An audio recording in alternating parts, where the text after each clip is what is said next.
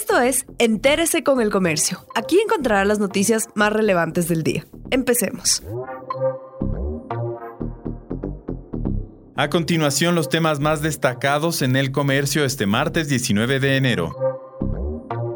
12 fallecidos dejó un accidente de tránsito en la vía El Torneado Guaranda en Bolívar. Las víctimas retornaban de un paseo familiar en la ciudad de Baños, en Tunguragua, y se trasladaban al cantón Naranjal donde vivían. El percance ocurrió la noche del domingo 17 de enero del 2021. Según datos preliminares, al parecer el conductor del vehículo habría perdido pista al llegar a una curva. El vehículo dio varias vueltas de campana y rodó por un abismo. La furgoneta supuestamente fue alquilada por un grupo de personas para efectuar el viaje de turismo.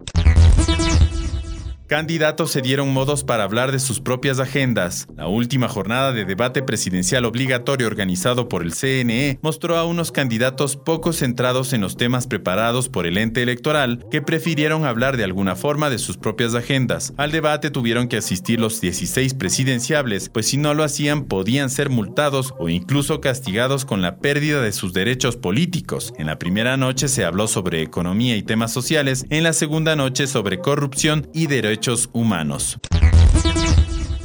Salud anunció que en esta semana llegarán al menos 15.000 vacunas. No se conoce qué día. El Ministerio de Salud no ha presentado un cronograma de la llegada de las 86.000 vacunas contra el COVID-19 fabricadas por Pfizer y BioNTech al país. Esto pese al anuncio inicial de que este lunes 18 de enero del 2021 a Ecuador arribarían 50.000 dosis, las primeras de 9 millones que se espera administrar hasta octubre. En total, en la fase 0 o plan piloto, 43.000 ciudadanos serán con dos dosis cada uno. La secretaria de Comunicación Caridad Vela indicó que no puede precisar la fecha de llegada de las primeras dosis porque eso depende del día del embarque de las fórmulas.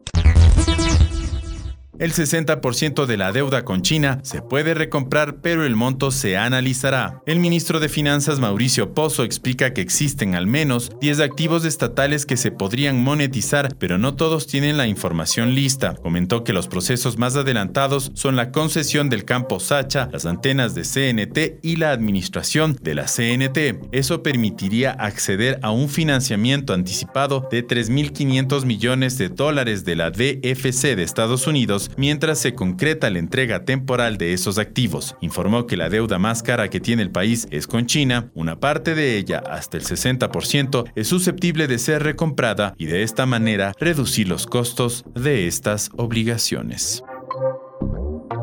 Gracias por acompañarnos. No olviden seguirnos en Facebook, Twitter e Instagram como El Comercio Com.